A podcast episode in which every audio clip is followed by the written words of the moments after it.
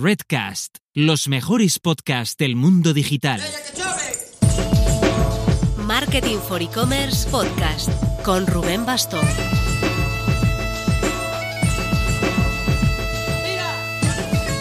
Hola marketers, seguimos en modo planificación del año 2021.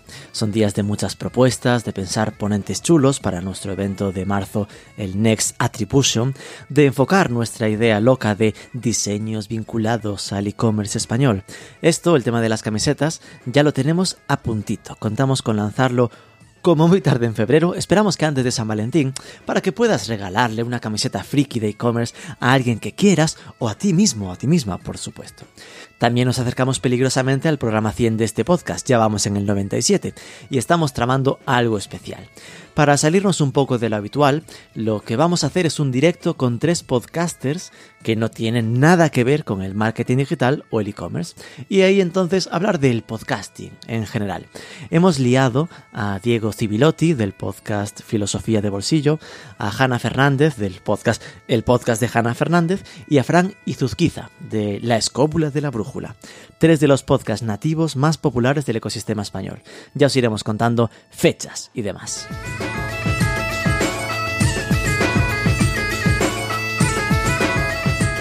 En el programa de esta semana vamos a poner el punto de mira en la generación Z.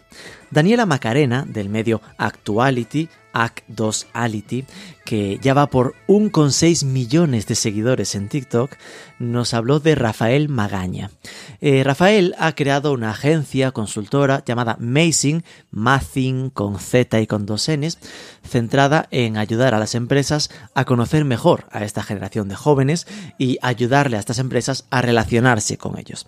Una generación empoderada, irreverente, concienciada y diversa. Vamos a ver con Rafael Magaña ejemplos de campañas que no conectan y que sí conectan con los jóvenes. Pero antes...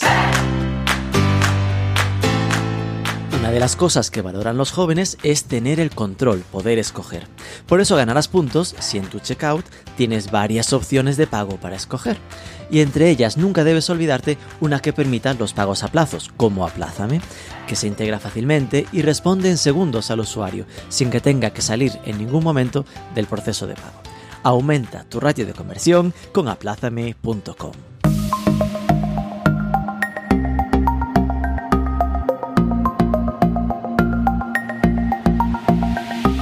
Rafael Magaña, muy buenas. Muy buenas. Co-founder en la consultora de, no sé cómo llamarle, consultora de marketing para orientada a la generación Z, Amazing, Amazing. podría ser así, sí. Consultora generacional, nos gusta decir a nosotros. Consultora generacional.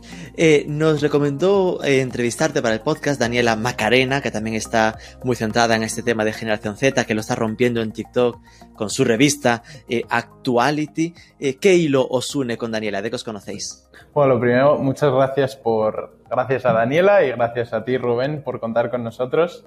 Em, a Daniela la conocemos porque una persona que trabaja en Amazing, un miembro del equipo, es amiga de, es amigo de toda la vida de Gaby Campelo, que es compañera de Daniela. ¡Ostras! Eh, como están en el mismo mundo, al final del marketing, eh, obviamente se intercambiaron en alguna conversación lo que hacía cada uno, porque son amigos, y de ahí, entendiendo lo que hacen y ellas también conociéndonos un poco más, pues han surgido muchas sinergias y muchos puntos de vista en común y muchas conversaciones interesantes de hacia dónde vamos y qué podemos explotar juntos. Qué bueno. Lanzasteis la consultora Amazing en 2017 y viendo tu LinkedIn es como prácticamente de la universidad al emprendimiento. ¿Qué os empujó a esta locura? Pues sí, totalmente. De hecho, el proyecto originalmente nace en una universidad.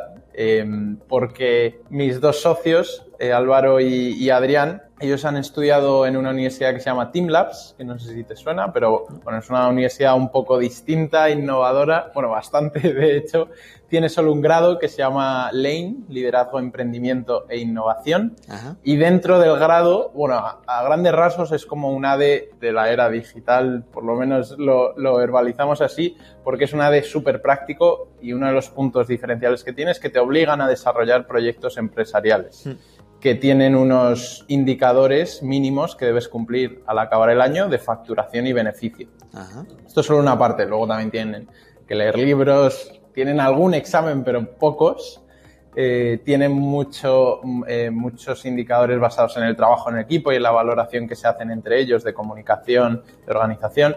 Eh, pero uno de los puntos más difíciles a conseguir es esto de los proyectos empresariales. Claro. nace como uno de estos proyectos yo me uno al equipo, yo estudié en la Carlos III, AD, normal.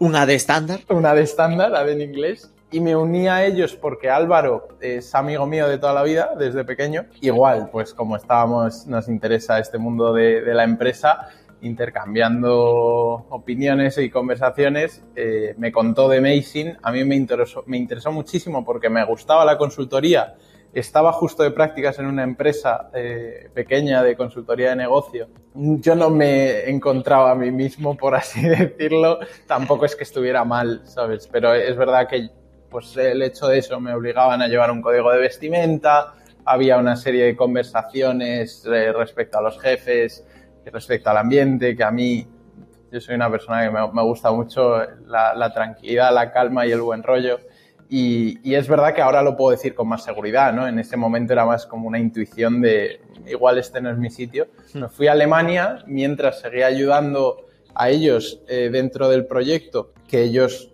o sea, era parte de su trabajo universitario y efectivamente nace de, de la universidad.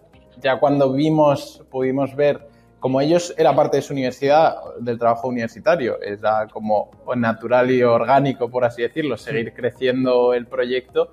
Y ya cuando vimos que, tenía un poco más de tracción y que realmente se empezaban a visualizar muchísimas oportunidades a futuro, pues lo, lo hicimos empresa, que lo hicimos SL realmente en enero de este año. O sea que Llevamos poquito. Entonces, digamos que en esa consultora pequeña tuviste tu primer choque generacional en propias carnes, ¿no? Que no sabían tratar a un generación Z. Totalmente, totalmente. Y de hecho, seguimos descubriendo con mucha, a través de reflexión o sea, constante, ¿no? Seguimos descubriendo muchos puntos, ya obviamente profundizando, encontrando detalles de, joder, esto realmente hace que los Z, por su manera de vivir, las circunstancias, genere rechazo más que esta otra cosa que parecía que es como, sobre todo muchas veces, ¿no? Te quedas como en la fachada, la comunicación de la empresa, que ahí es lo primero que vimos, que habían cosas que se nos quedaban un poco alejadas de lo que creemos nosotros que, puede funcionar. Eh, pero luego profundizando nos estamos dando cuenta de que va mucho más allá, el cambio generacional es real y, yo creo que es bastante disruptor. Es decir, que seguramente en vuestra consultoría, aunque lo, la fachada, como comentabas, no sea esa parte de comunicación hacia afuera, haya también hasta un trabajo de cómo gestionar a tu equipo, que ahora mismo va siendo cada vez más joven y no sabes cómo, cómo gestionarlo. ¿no? Eso es, eso es. De hecho, este análisis que estás nombrando lo hemos transformado en una línea de servicio porque nosotros mismos necesitábamos poner orden a esto de, oye, tienes que trabajar el equipo, pero también tienes que trabajar la comunicación, pero también tienes que trabajar el modelo de venta. Eran como muchas cosas y dijimos, vale, todo esto obviamente, además con la cantidad de datos que hay ahora en Internet, ¿sabes? Era como un poco, vale, pero este dato hace referencia al equipo o más hmm. a, la transparencia de la empresa. Cogimos, ordenamos todos estos datos, los transformamos en indicadores para la empresa y ahora hemos generado una, un servicio que es básicamente un diagnóstico que hacemos a las empresas y como tú bien dices, toca comunicación, pero también los productos que tienes, pero también el equipo que tienes y también el ADN que llamamos o, la cultura de la empresa. Que es difícil, ¿no? Porque al final, según qué empresas, el interlocutor que tendréis será muy diferente. En plan, como uno hablas con el de marketing, pero el otro casi es más recursos humanos. Totalmente, y de hecho, hasta ahora, que era lo que te comentaba cuando hablábamos por mail, ¿no? hasta ahora sí que hemos tenido más enfoque en, en marketing porque al final, pues eso, tampoco nosotros queremos aportar valor, entonces no nos vamos a meter en el mundo de recursos humanos diciendo, no, es que a los tetas nos gusta llevar suadera, vale, pero eso, ¿cómo se transmite a una empresa y sobre todo qué valor tiene para el negocio, ¿no? Que es, es un poco la clave de, de, ser una consultora, que te traslado retos y soluciones a objetivos de negocio que tú tengas. Entonces, hasta ahora sí que nos hemos centrado en el marketing, pero ahora ya estamos empezando a tocar eh, otros temas como recursos humanos y como tú bien dices, es otro mundo completamente. Decías que acababais de crear la SL. Por dimensionar un poco vuestro tamaño, ¿cuántos sois y qué facturación movéis o estimáis mover este año, el que viene? Eh, ahora mismo somos siete personas. Eh, es verdad que con, con, salarios reducidos, pues estamos eh, la mayoría bajo contrato de prácticas. Sois tan jóvenes, es lo que toca, claro. Exactamente, yo lo pienso y digo, no, es que nos toca ser becarios, o sea, no pasa nada. y de hecho, este año ha sido complicado a nivel facturación. hemos facturado que normal, sí, totalmente. Pero bueno, también como, como bien decías, es bueno poner el contexto y que nos entienda. El año pasado sí que tuvimos una facturación alrededor de 100.000 euros. Este ha bajado hasta los 30.000, alrededor de 30.000. Pero es verdad que ya estamos enfocando el año que viene, enfocando objetivos y poniendo foco un poco más en, porque este año también se nos ha ido un poco la olla, por así decirlo, en el sentido de que hemos generado, hemos innovado mucho, hemos eh, invertido muchas horas en I+.D., que es normal también. Bueno. La, la, situación y el contexto y las circunstancias nos obligaban a ello. También puedes imaginar que nuestro servicio de consultoría en el mundo confinamiento era complicado, ¿no? Entonces hemos invertido muchas horas en, en, esa innovación y en ese pensamiento y el año que viene sí que queremos poner un poco más de foco en la facturación porque al final es lo que lleva el negocio hacia, hacia adelante. Estimamos crecer año a año por lo menos un 20%, así que el año que viene pues será superar el 2019, el 2021 lo contamos como... Olvidamos, borramos de la cuenta el 2020 y cogemos la ecuación de los 100.000 y pensamos 120.000 como mínimo. Eso es, eso es, eso es. La meta descripción de vuestra web ya es toda una declaración de intenciones, ¿no? Pone eh, en el Google directamente, aún no entiendes a nuestra generación ni de cerca, te ayudamos a comprender comportamientos y tendencias del Z en torno a tu marca, por no dejar a nadie atrás. ¿Dónde marcáis el límite de la generación Z no rollo de a qué se le llama generación Z y qué características generales definen esta, a este grupo de personas. Vale, pues a ver, a nivel demográfico, ¿no? la generación Z se, estima que es de 94-95 hasta 2010. El cambio a nivel contexto es el, uso casi nativo, porque realmente yo recuerdo el primer móvil que me compró mi madre, que era pues, una patata, que era un Nokia típico, pero es el uso nativo del mundo de Internet, básicamente, ¿no? Esa facilidad. Y por lo tanto, nosotros también siempre decimos que al final es más un tema de actitud, más que de, de, de, un, de una franja de edad, ¿no? Hay gente que ha nacido en esta, en esta franja de tiempo, pero que tiene unos hábitos que podrían equipararse con otras generaciones o más cerca. Unos hábitos millennials, así en despectivo. No quiero, no quiero faltar el respeto a ninguna otra generación, porque todas han tenido su realidad. No, y realmente es eso, ninguna es mejor que otra, es una actitud distinta. Eh, ¿Y en qué se basa esta actitud? ¿no? ¿Qué características nos definen? Pues, eh, por un lado, o sea, todo partiendo de, de lo que decía, ¿no? El Internet como chispa que te abre las puertas a un mundo donde tienes acceso a muchísima información, donde además puedes opinar y donde además tienes el potencial, eh, la, potencial oportunidad de que esta opinión se vuelva viral y alcance lugares inesperados, ¿no? Entonces, por, por, ahí se revelan tres características para mí que son fundamentales. El empoderamiento, que hay algunas personas que lo llaman irreverencia, porque es verdad que dentro de este empoderamiento cada uno tira hacia su lado, ¿no? Yo estoy empoderado para lo que yo quiero, obviamente, no para, para empatizar contigo. Y es verdad que a veces se traduce en un poco más, un pelín de nivel más de, de, irreverencia, ¿no? Porque también nosotros somos conscientes de que todos los jóvenes, todas las generaciones, cuando han sido jóvenes, han sido críticos. O sea, es la esencia de ser joven, ¿no? Sí que creemos que este empoderamiento va un pelín más allá por la conciencia, ¿no? Al tener acceso a mucha información, somos más conscientes de lo que hay en el mundo, en el resto del mundo, a nivel global, de otras culturas, de otras opiniones, de otros expertos, de otras disciplinas. Entonces esta conciencia sí que te lleva a que este pensamiento crítico tenga un, un, nivel más de tú no eres capaz de rebatirme a mí, ¿no? Porque antes el padre podía decirle al hijo, no, es que tú no sabes de, de, café, por ejemplo, por poner un ejemplo aquí, porque lo llevo tomando yo toda la vida y es el mismo café. Pero ya el padre no puede decir, tú no sabes de Internet. El hijo sí, el hijo tiene más poder. O tú no sabes de café porque yo estoy buscando en Wikipedia, ya conozco 14 tipos y aquí hay una web que me los dice todos con vídeos. Exactamente, exactamente. Entonces ahí hay un pequeño cambio eh, a nivel generación joven de podemos expresarnos un pelín más con, un, con una mayor conciencia y sobre todo con ese sentimiento de estoy un poco más empoderado para decir lo que quiero, ¿no? Que es lo que han hecho todos los jóvenes toda la vida, hmm. intentar hacer lo que quieran. Entonces, esa sería una característica, ¿no? El empoderamiento, ese punto de irreverencia que es lo de que voy a una entrevista de trabajo y me pregunta algo, ¿no?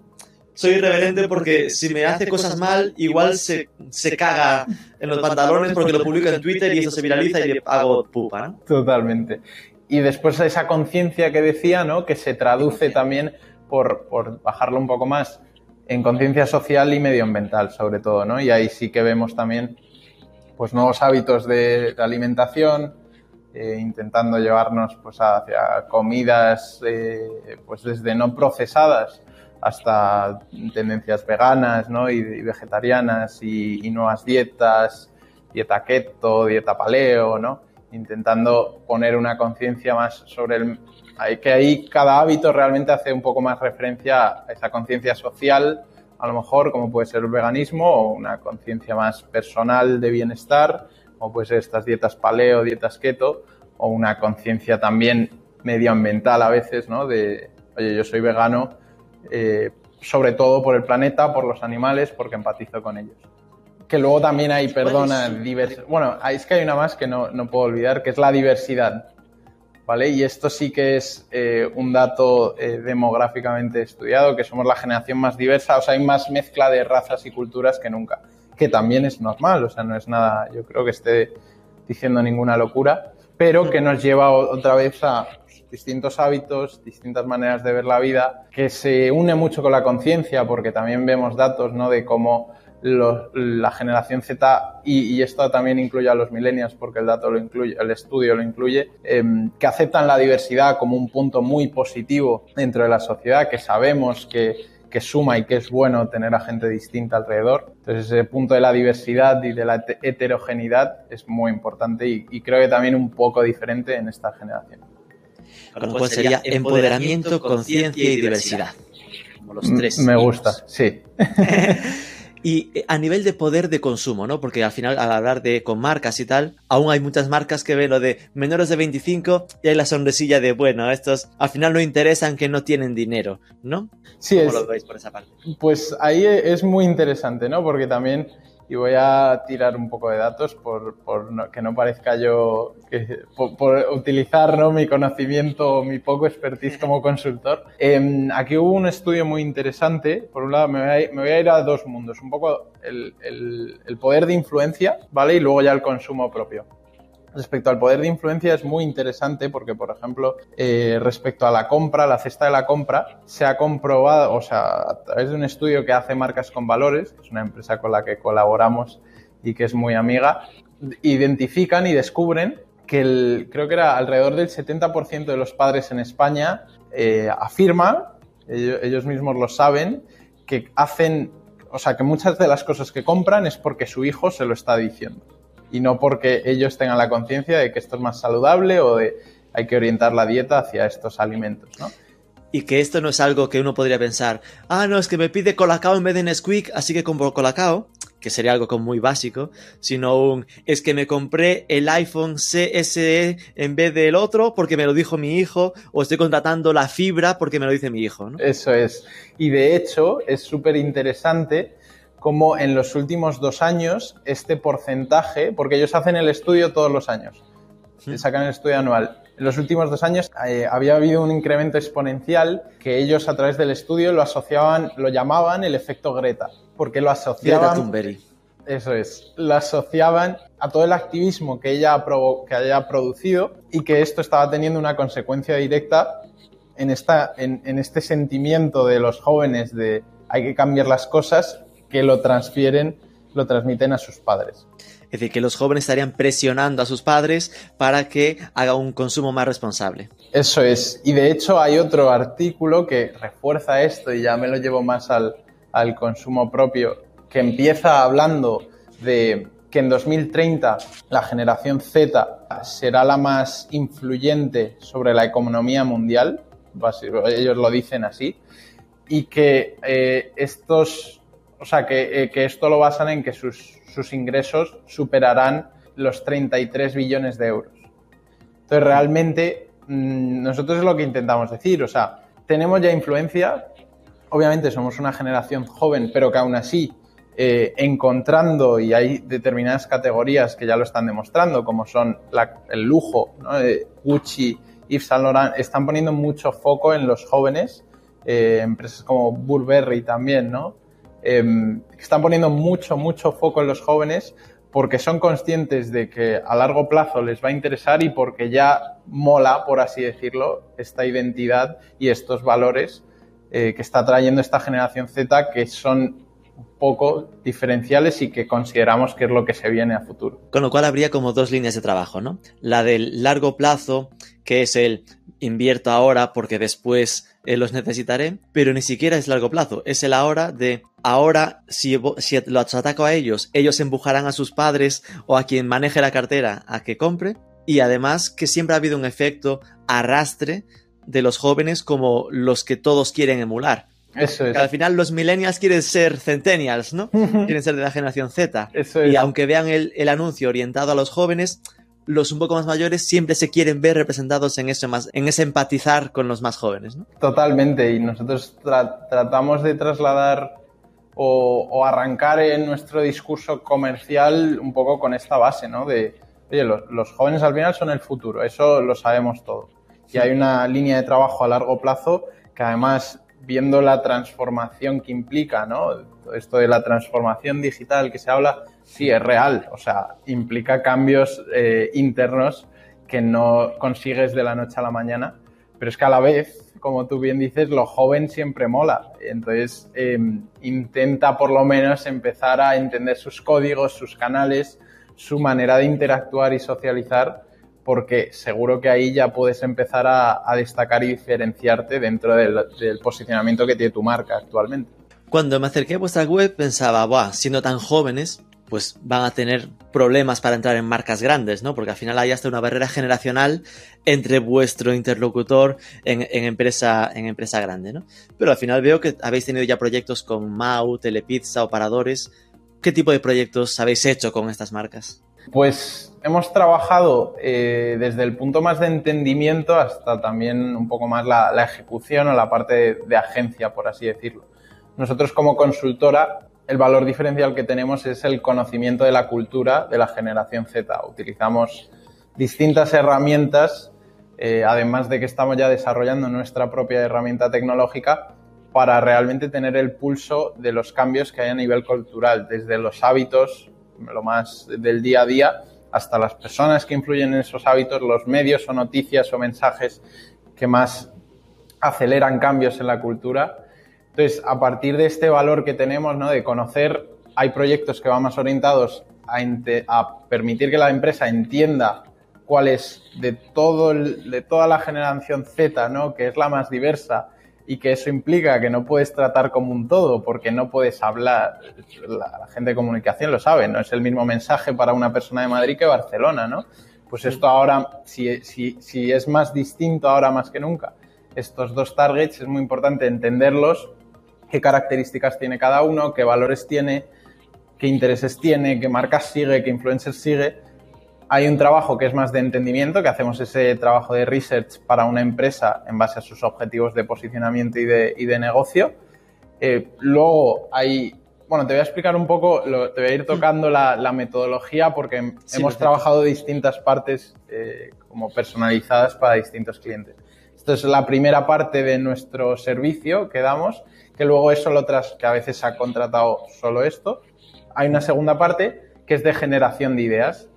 Entonces, nosotros bajo este conocimiento de la cultura también tenemos el tacto de cómo generar puntos de encuentro sanos y, y de mucho valor, donde la marca y el joven pueden juntarse y generar ideas sobre este estudio que nosotros hemos hecho previamente, ¿no? Entonces, lo que hacemos es básicamente sesiones de trabajo de co-creación con un formato chulo, divertido, dinámico, eh, más Z que, que, otra cosa, porque la idea es un poco introducir a la marca en esta cultura, en este rollito de, de, los jóvenes, por así decirlo. Es verdad que trabajamos muy bien la sesión a nivel ejercicios que se producen y los dinamizadores que participan, para que no solo puedan hablar y, poner, empatizar un poco los unos con los otros, sino que salgan ideas de valor realmente, mm. que solventen o, exploten las oportunidades previamente identificadas en la investigación y que nosotros luego Amazing filtramos y ordenamos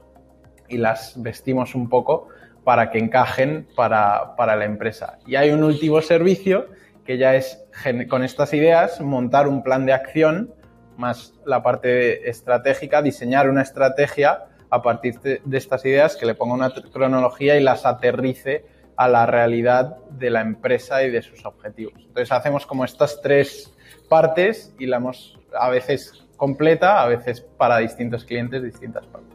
Y esa research que comentáis, ¿no? Esa investigación, eh, ¿con qué metodología la hacéis? Porque vi en vuestra web como que teníais vuestra propia comunidad Z, ¿no? ¿Es a través de esto? ¿Cómo va? Eso es. Em, esta comunidad es una de las fuentes de información que utilizamos.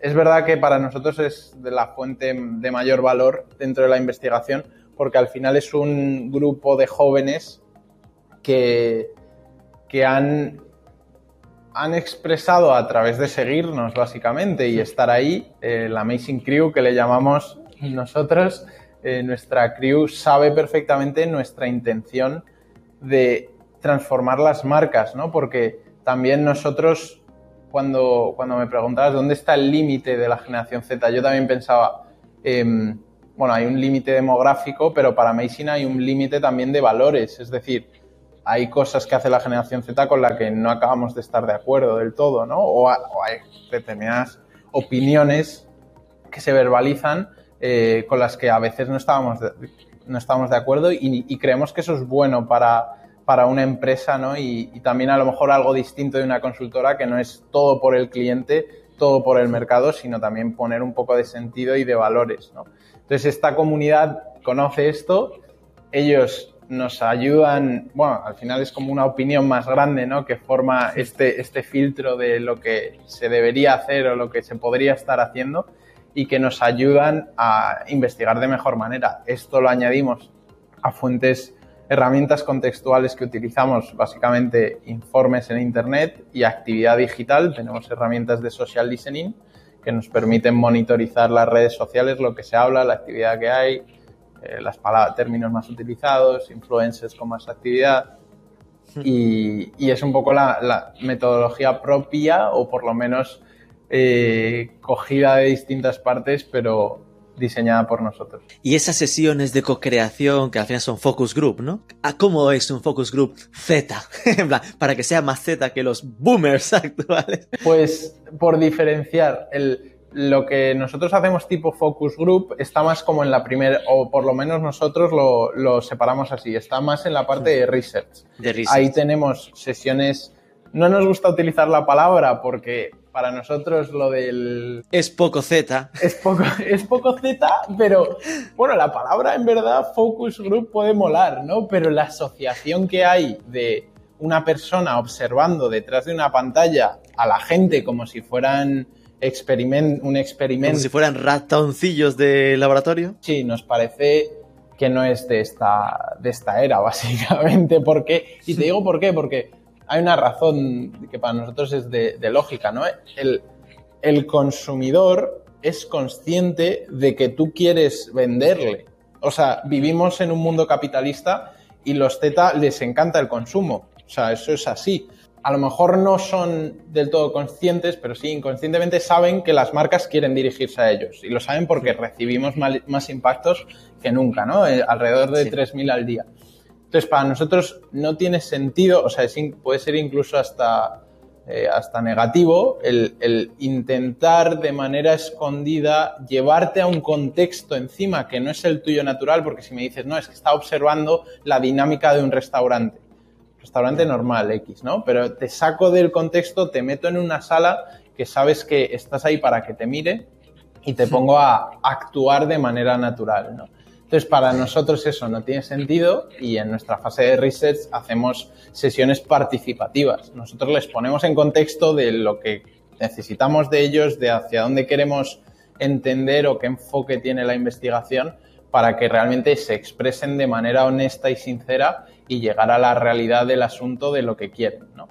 Las sesiones de co-creación, que vienen más en la parte como nosotros lo llamamos conoce. ¿La fase 2? Sí, la fase 2 Fase 1 es conoce, fase 2 co-crea, fase 3 conecta, lo llamamos. La fase 2, que es de co-creación, pues básicamente ponemos el, el intentamos un poco darle el, eh, que sea divertido y que sea competitivo, ¿vale? Es un poco las dos variables que le metemos, ¿no? Entonces, ¿divertido en qué sentido? Pues que haya unas cervecitas en algún momento, que haya un momento de conocerse entre todos y hablar distendidamente, metemos música, obviamente, de, que, esté al, al día, ¿no? ¿no? Y luego le metemos el aporte de competitividad. Hacemos equipos, hay un premio para el equipo ganador, estás con la marca, entonces te, te estás poniendo delante de gente que potencialmente te puede contratar en algún momento. Y, y, también damos un discurso didáctico de alguna manera, es decir, otra vez intentamos hacerles partícipes, decirles, oye, aquí estamos utilizando dinámicas de design thinking, esto te permite detectar oportunidades en el mercado, esto te permite empatizar con el usuario y es un poco el, el formato que le damos. Es decir, meterle gamification a la sesión.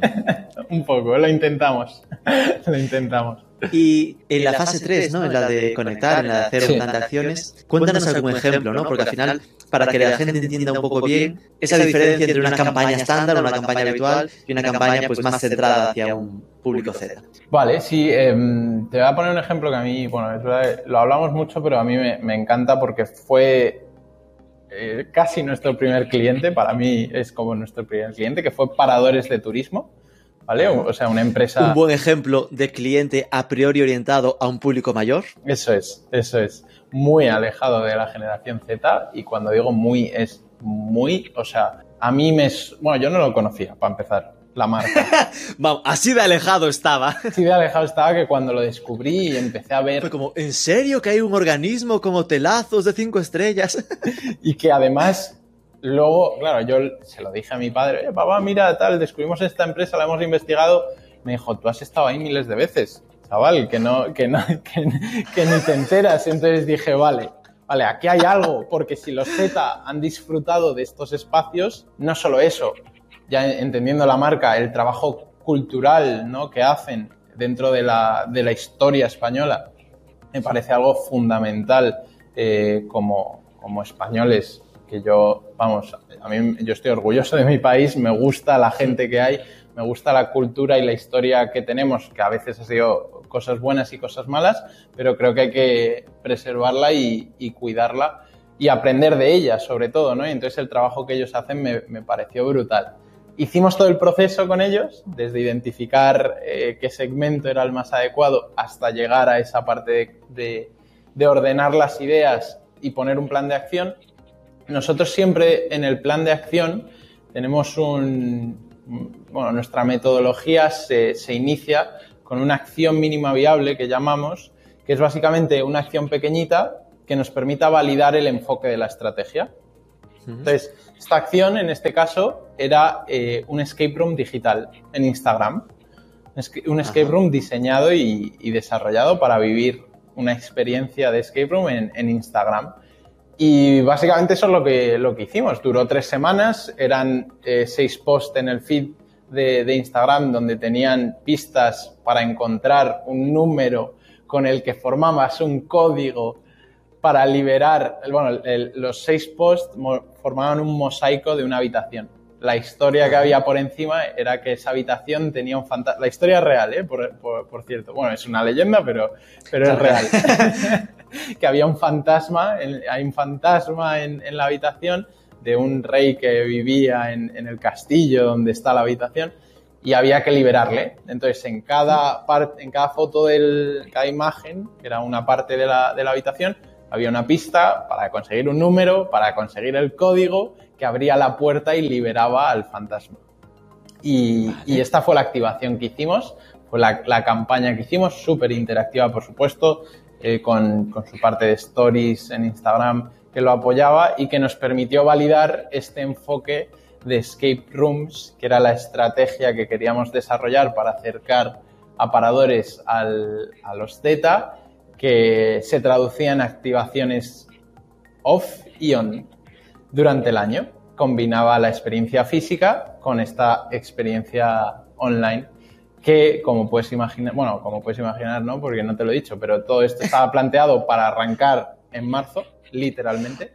¡Oh, mierda! Así que ahí se quedó. Ahora estamos trabajando en reenfocar, bueno, esa, esa propuesta de estrategia a largo plazo. Nos dijeron hay que reenfocarla completamente y estamos todavía en conversaciones de hacia dónde podemos llevarla porque ellos también, como puedes imaginar, el sector hostelero pues ha sufrido muchísimo, hmm. muchísimo. Dudas que me genera esto. Imagino que la comunidad actual, cuando hiciste el escape room en Instagram de un paradores, no sería un público Z. Entonces, ¿cómo, lograbais que el público Z se enterase de que eso estaba desarrollando? ¿A través de publicidad en Instagram o cómo? Publicidad en Instagram, eso es. Enfocarla a que haya un público más joven que lo descubra y que se empiece a seguir y a hacer esa dinámica a través de la publicidad. Generamos, nosotros trabajamos, o sea, no, no, ejecutamos, pero sí que conocemos perfectamente cómo funciona y sobre todo las claves ¿no? de, de, la publicidad en, en, redes sociales, que es la prueba y el error, y la hipersegmentación. ¿no? Entonces, intentamos generar cuantas más piezas creativas, casi mejor. Eh, que en este caso eso, anunciaban, ¿quieres hacer un escape room en, Instagram, en, perdón, comparadores de turismo? O era una serie de mensajes con distintas creatividades así y las lanzábamos a distintas audiencias a partir de este research que habíamos hecho para, para, para, que se interesaran por, más por la acción, o sea, utilizamos la acción como palanca para conocer a la marca. Para que con el escape room dijeran, qué interesante, ah, lo hace paradores como segunda fase. Ahí está, ahí está. Y después lo que comentabas de mezclar on y off, ¿no? Que al final, muchas veces cuando pensamos en generación Z, absolutamente nos orientamos hacia nativo digital, internet, y hay que recordar que esta gente también tiene vida, ¿no?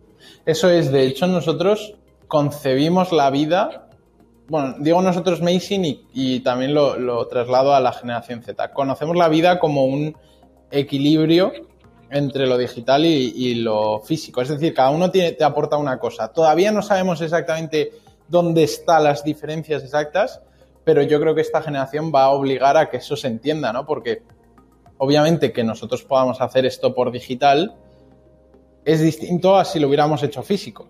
Entonces, ¿cuál es la diferencia? ¿Dónde está el valor de cada uno y para qué, utilidad nos da realmente ¿no? en, nuestra, en nuestra vida, en nuestros negocios, en nuestros intercambios de valor que haga esto a veces en digital o a veces en físico? Es algo que iremos descubriendo, pero como tú bien dices, para nosotros es vida. A veces tiene una parte digital, a veces física, pero es la vida. Y, que aquí al final la idea era empezar a ofrecer que en paradores de verdad se hicieran sesiones de Scalum y que la gente tuviera esa excusa para conocer los paradores. ¿eh? Eso es, y también poniendo el, planteamiento estratégico que nosotros llevábamos, decíamos, claro, o sea, el, el on y off es, es algo natural, pero es verdad que para hacer un testeo ejemplo, no ahí sí que estamos aprendiendo que el mundo digital es, mucho más, útil. Es mucho menos costoso un testeo online que uno físico. Eso es. Entonces, para testar, seguramente el mundo digital sea más útil. ¿Habrá alguna estrategia que necesitarás de activar también en físico? Pues seguramente, ¿no? Pero para este, esta mentalidad, esta estrategia de testeo, al final el, el mundo digital es más útil. ¿Y qué ejemplos nos vamos al otro lado, ¿no? De campañas pretendidamente para jóvenes, a priori para ellos, eh, recuerdas que sería bueno no imitar, ¿no? De estas que lo intentaron, pero era como, madre mía, qué desenfocadas. Eh, pues, voy a decir dos. Puedo decir las marcas, ¿no? Directamente. Por supuesto. A mí no me importa tampoco.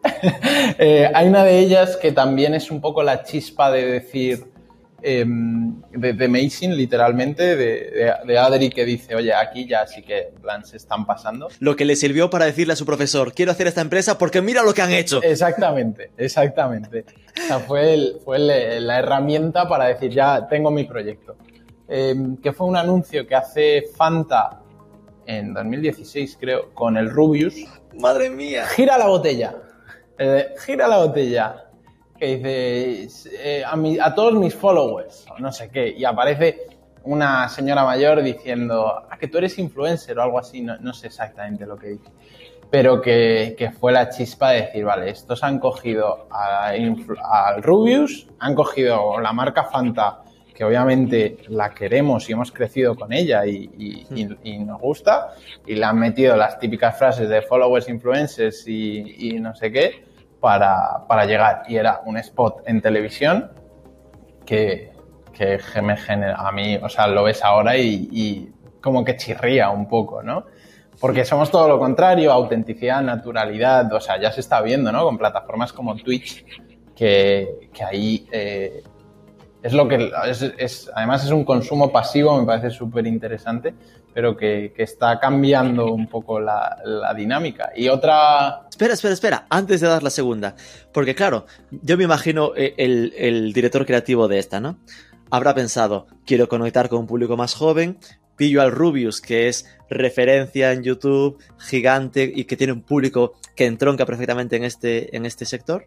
El error ahí habría estado en, en todo lo que tiene que ver con el mensaje, ¿no? Que simplemente lo forzaron a algo muy poco natural. Sí, de el código. Yo, vamos, yo lo veo ahí porque incluso lo que es el canal televisión, que ya se ve menos o se ve en determinados momentos, yo sí que creo que tiene su lugar a futuro, ¿no? La tele a lo mejor con distintos canales o de- con un tono distinto, sobre todo tono, ¿no? Porque yo veo que es eso, el, el código que se utilizó y que luego la experiencia, ¿no? Yo, yo antes hablaba, cuando hablaba de- del escape room digital, he, he intentado enfatizar en que eso, había seis posts, había unos stories, había una historia por encima, ¿no? Y esto era un, era un spot, o sea, era un spot, no había una Claro. historia, no, no había por Es qué que- Fanta ha llegado aquí, por qué ahora hay que girar la botella. O sea, ni siquiera hicieron una variable digital de ese spot en la que hubiera una experiencia de, de, de gamification de nuevo, ¿no? De hacer Eso algo en. YouTube con el Rubius y tener un premio, cosas de ese estilo. Eso es, eso es. Y de hecho luego han hecho una campaña que sí que han, se han acercado más a ese mundo, pero que aún así yo creo que con la mentalidad y experiencia lo hubieran hecho mucho mejor, que es, eh, son como distintos mundos que están luchando entre ellos, que cada mundo es un, un sabor de la Fanta. Y ahí ya sí que he dicho, bueno, es verdad que la gente se va dando cuenta poco a poco, ¿no? Pero es Sí, me verdad acuerdo, que... me acuerdo de esa. Fanta es cierto que tiene cierto histórico con este tipo de intentos, ¿no? Porque yo recuerdo una más antigua, igual eras demasiado joven, eh, en la que hablaba como de... Había como una competición y una, uno de los ganadores era para ser community manager. No eran como... Habían puesto como te- profesiones del futuro y una de ellas se lo habían soltado como community manager ahí por el medio que era un poco también metido con calzador. Ujú, ujú. Ok, acepto. La segunda. Vale, la segunda es eh, una campaña que hace Mau en la sala X con Eduardo, no- nunca me acuerdo del apellido. Son dos actores que es padre e hijo, padre e hija. Básicamente la, la historia es que, vale, Eduardo Fernández y Greta Fernández. Greta otra vez, mira qué casualidad. Em, El efecto Greta de nuevo. Ahí está. Que básicamente aparecen, entran en la sala X aquí en Madrid, sitio mítico eh, de gente mayor y gente joven, o sea, creo que ahí eh, dan con la clave del espacio, seguro. Entran y empiezan a hablar de, de- los cambios que está habiendo en los jóvenes, ¿no? Cuando hay un momento que, que- dicen, que dice ella, eh, no, porque el mouse, esta generación es muy grande como el sabor de Mao, algo así. Y empiezan a hacer un poco de manifiesto de lo que es esta generación. Claro, en ese manifiesto meten todo. Todo, todo, todo. Hip hop, trap, eh, reggae, reggaetón. posibles. Todos, todos. Mientras que hay una canción de un grupo también eh, de Barcelona, que es verdad que es Z y todos los términos que utilizan son Z, pero lo que no es, eh, o sea, un Z ve uno, o sea, empatiza con uno, el resto igual hasta que, ah, los posturetas del trap, ¿sabes? Le puede generar hasta rechazo, ¿no? Eh, que le metas Claro. en el mismo eh, saco eh, de, de tantas eti- etiquetas tan diversas, ¿no? Y a mí me generó, con Mau es verdad que, tengo un amor-odio porque me encanta la cerveza, las cinco estrellas, eh, me encanta, pero también sacaron una barrica. No Estrella Galicia, supongo, pobre. conozco Estrella Galicia. pero soy.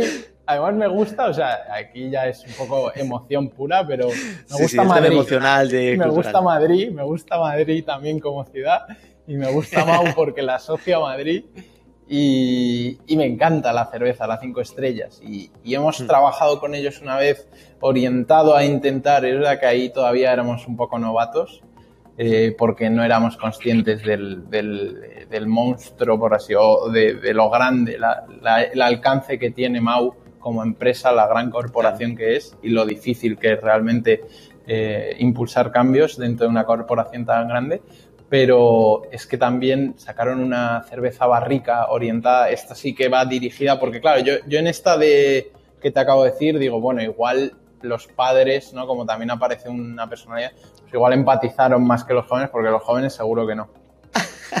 Pero sacan otra cerveza que es barrica, que es diseñando un producto eh, dirigido a esta generación con el mensaje de que esta, esta cerveza se cuida en, en unos barriles y tiene un proceso de maduración mejor.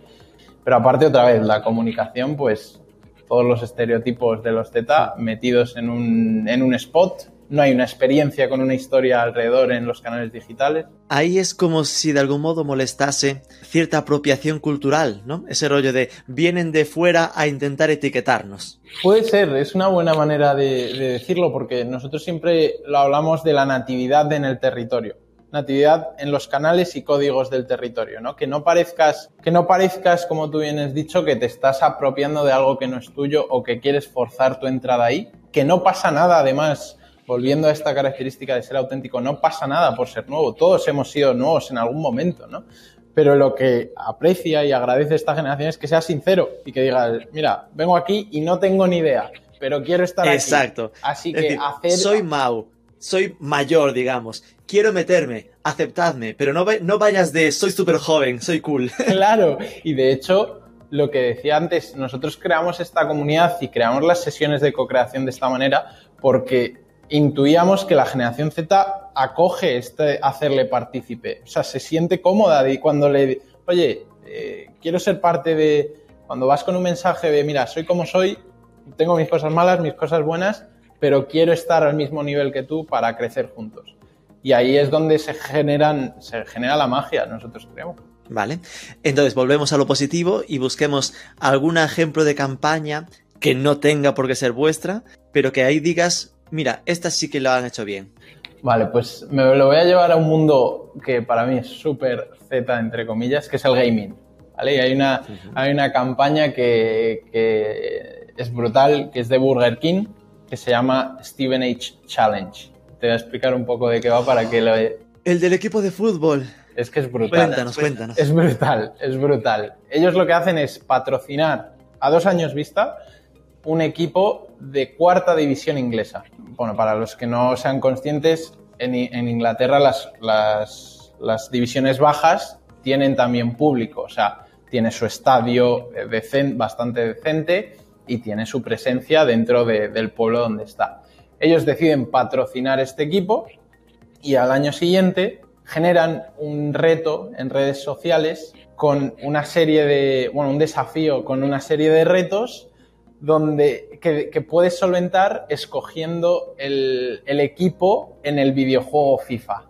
¿Por qué? Porque en el FIFA hay hasta la cuarta, hay equipos hasta la cuarta división inglesa. Entonces, si apareces en el juego, puedes aparecer en todas las personas que aparecen en ese juego. Cualquiera en cualquier parte del mundo puede escoger a ese equipo para jugar contra el Barça. Eso es, pero no solo se quedan ahí, sino dicen, vale, voy a hacer que esos, ese momento de haber usado ese equipo, esos goles, esos caños que se han hecho con ese equipo, te den o te, se recompensen con productos gratuitos cuando subas este clip, este gameplay a las redes sociales. Entonces lo que hacen, pues consiguen, no sé si fueron más de 30.000 o alrededor de 25.000, 30.000 clips compartidos por gente, o sea, user generated content, eh, incentivado con recompensas y luego a nivel impactos, pues también alcance global. Y es brutal para mí esa acción que además tiene on-off, me parece brutal. Es un ejemplo súper bonito. Nosotros lo publicamos en Marketing for E-Commerce en su momento, ¿no? Cuando lo conocimos, porque era ese rollo de lo que tú decías, ¿no? Mezclar producto, mezclar offline con, con la parte de, de, juego, ¿no? Y que la gente se enganchó muchísimo y al final, no sé cómo hacían para que al final habían ido fichando a jugadores buenos claro. para el Steven Age en el juego, ¿no? Que si se puede hacer fichajes en el FIFA, no soy muy del FIFA. Eso es, es exactamente. O sea, tú en el modo liga al final puedes ir fichando jugadores para tu equipo. Entonces, la gente, bueno, fue, fue el equipo más usado en el FIFA ese año también, que eso es un punto brutal. Vendieron todas las camisetas, el equipo ya físico, o sea, agotaron la, la existencia de, de sus, sus, existencias, que era la primera vez en la historia que lo conseguían. Y, y efectivamente la gente se, se, le gustó ya usar el equipo, tenían hamburguesa gratis, cada vez metían un gol, entonces pues ya empezaron a fichar y consiguieron que Mbappé, que Sergio Ramos, que Neymar jugaran en el equipo dentro del videojuego. En el equipo virtual, no es que Sergio Ramos decía de verdad, eso pero, es, pero al final después tenías los gameplays con Sergio Ramos, el, el Messi Eso jugando es, en, ese es. equipo. ¿no? Y eso, eso crea marca de manera brutal. Vale, entonces te planteo un reto más difícil, porque aquí habrá quien diga, jo, normal, en gaming es muy fácil encontrar ejemplos, ¿no? Así que otro ejemplo que no sea tan tan sencillo. Eh, vale, voy, a, voy, a, voy a coger otro, otro que yo creo que tuvo bastante repercusión y es una marca mítica que es, eh, aunque sí que esto como ejercicio de marca no es, no es tan sencillo, porque este ejemplo de Burger King es súper creativo, esto es más un, un, ejercicio de ser auténtico, yo creo, que es una campaña que saca Patagonia en Black Friday, que se titula No compres esta chaqueta, Don't buy this jacket. Y literalmente es una campaña con distintas piezas creativas, no tiene tanta experiencia, ¿vale? A nivel comunicación, pero a nivel mensaje, para mí es una declaración de intenciones en toda regla, eh, un posicionamiento claro y auténtico de dónde quieres o no quieres estar y sobre todo en un momento que ahora tiene tanto hype culturalmente como el Black Friday, ¿no? Que son para mí los momentos donde se ve la verdad de las marcas. Entonces, por, por entender el ejemplo, se estaba intentando posicionar a favor del consumo responsable. Eso es, eso es. Y literalmente te lanzan el mensaje de no me compres. Hoy no me compres. Quiero que, quiero que evites ser consumista en un día como hoy, que es el día del consumo, el Black Friday. Vale, vale. Ok, entendido muy bien, gracias por los ejemplos. Así que ya para finalizar sería lo de qué consejos le darías, más allá de obviamente hablar con Mazing y pedir una consultoría inicial, pero por enseñar un poco la patita, ¿no? A una marca que esté pensando en acercarse a este público, un poco el cómo hacer para no cagarla. Vale, eh, desde el marketing lo voy a, lo voy a centrar ahí. Mm y más concretamente, si, si, me permites, desde la comunicación, porque es verdad sí, sí. Que, que, que, yo creo que, que, al final, y cada vez vamos más hacia eso, hay que tener cuidado con lo que di o tienes que tener cuidado con lo que dices porque te demuestra lo que eres, ¿no? Y me voy a hacer referencia a estos dos ejemplos. Por un lado, tratar de generar experiencias comunicativas y no quedarse simplemente en el mensaje claro, creativo, un copy bueno, no, que ese copy tenga una historia que venga de, un, de, un, de algo que conecte con, con, el storytelling de tu marca y que puedas desarrollar o que, que, que, que, desarrolles teniendo en cuenta que hay un Customer Journey, que hay distintos canales, distintos touch points. Cada canal tiene un rol, una dinámica. No soy el mismo cuando entro a Twitter que cuando entro a Instagram, igual que no soy el mismo cuando vengo a la oficina que cuando entro en un bar. Son contextos distintos, hay que entenderlos y hay que saber generar una experiencia que los conecte para que yo me vaya entreteniendo, ¿no? Que creo que vamos hacia, un poco hacia eso, a generar customer journeys entretenidos y además de, a veces, dependiendo de la categoría, más útiles. Y luego, por otro lado, que sean mensajes auténticos, que creo que cada vez más, para nosotros es como muy natural, pero intento empatizar también con, con lo que había antes, porque claro, nosotros obviamente no, no, no, venimos, no, no venimos a imponer nada, pero cada vez más las marcas deben ser personas, de alguna manera, y deben tener personalidad, sentimientos, valores, una misión, un para qué, ¿no? Un propósito real. Y creo que es súper importante que las, que las marcas, o sea, para mí el marketing es un ejercicio de búsqueda de tu verdad, realmente, ¿no? Como marca. Y constantemente debes plantearte si lo que dices es coherente con lo que haces, si realmente te estás metiendo en terrenos donde no tienes ni idea simplemente por, por subirte a la ola o por ser guay, si además soy capaz de elevar creativamente, ¿no? Tengo un, e, tengo un equipo que entiende y empatiza con lo que realmente somos, pero que a la vez es capaz de hacerlo guay y de realmente incorporarlo en aquellos aspectos de la cultura que encajan con mis valores, mis propósitos y mi posicionamiento y que, y que seas realmente consciente de que la comunicación ahora mismo es, eh, o sea, es como la moneda de cambio con la primera moneda de cambio, ¿no? Nosotros ahora hablamos siempre que el, lead ya es como un pago que está haciendo la persona, ¿no? En, en nuestro journey digital.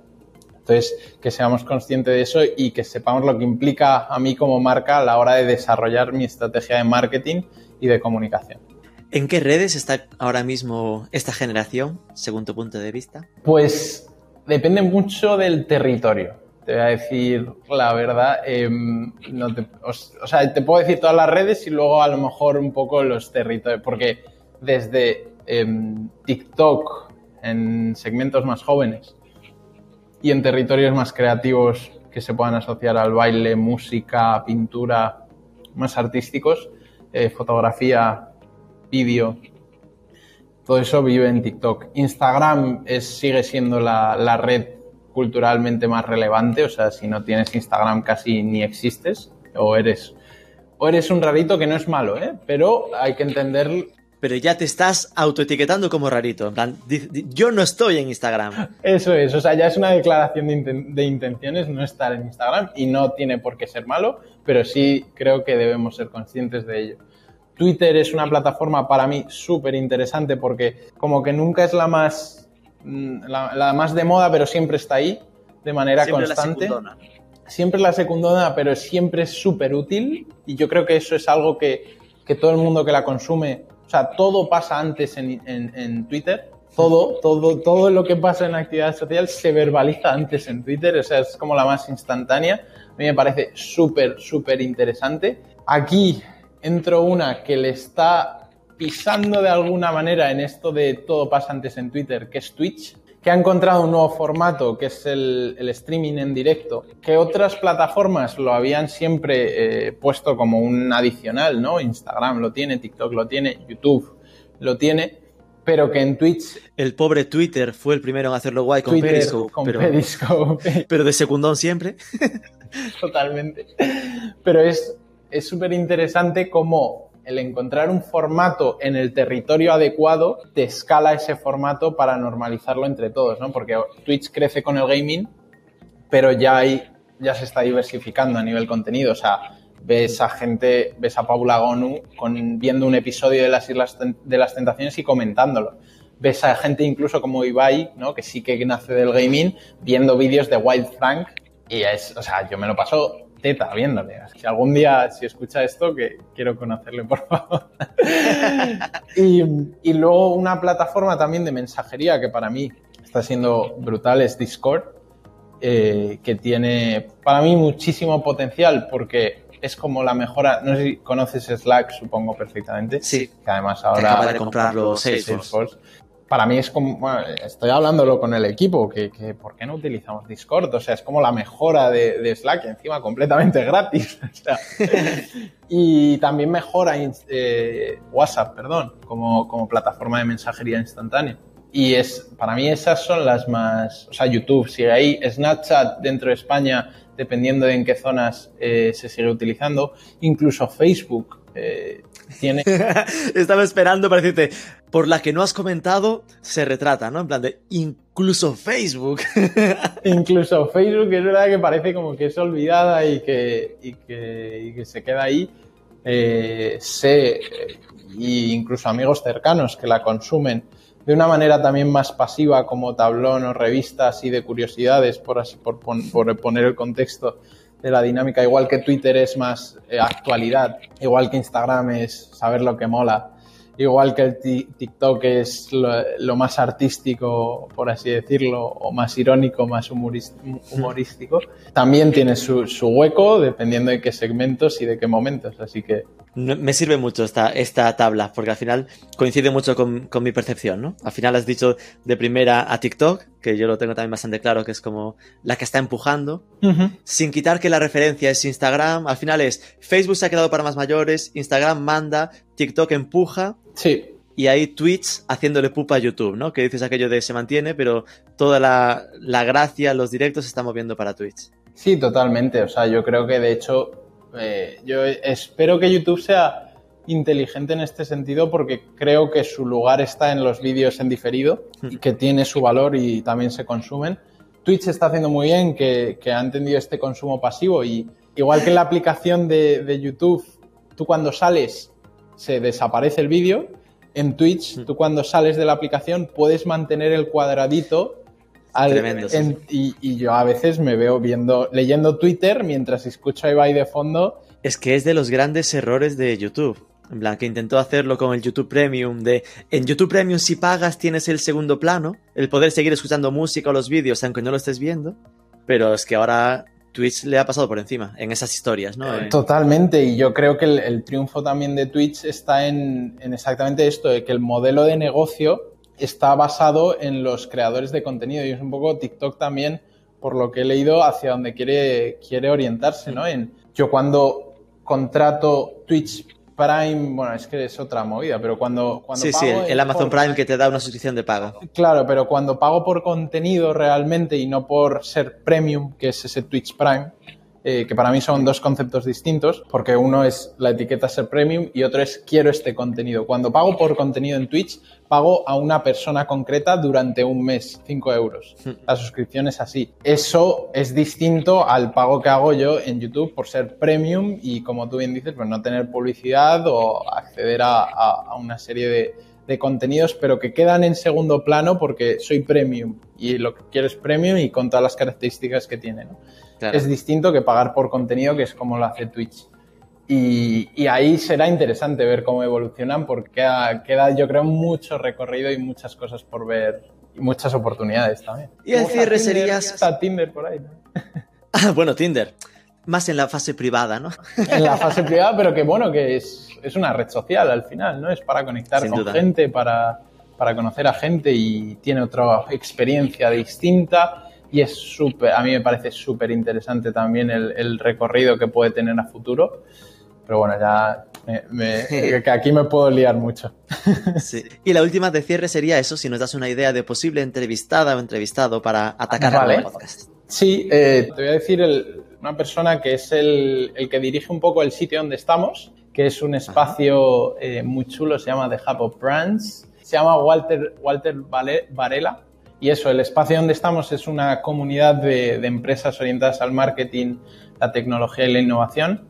Eh, es, es, muy guay, es un modelo disruptor porque es una especie de coworking, porque realmente es un espacio donde hay distintas empresas, pero que el modelo de negocio está basado en, en, la creación y el desarrollo de proyectos con las empresas que hay dentro y no por el alquiler de espacio. Entonces es muy ah. interesante que es un nuevo modelo colaborativo de, de desarrollo. Ok, pues me lo apunto. Pues muchísimas gracias, Rafa. Rafael Magaña de Amazing. Ha sido un placer y mucha suerte en este 2021 para mejorar el funesto año 2020. Muchísimas gracias, Rubén. Yo sé que va a ser mejor, eh, lo tengo claro y ha sido un placer hablar contigo.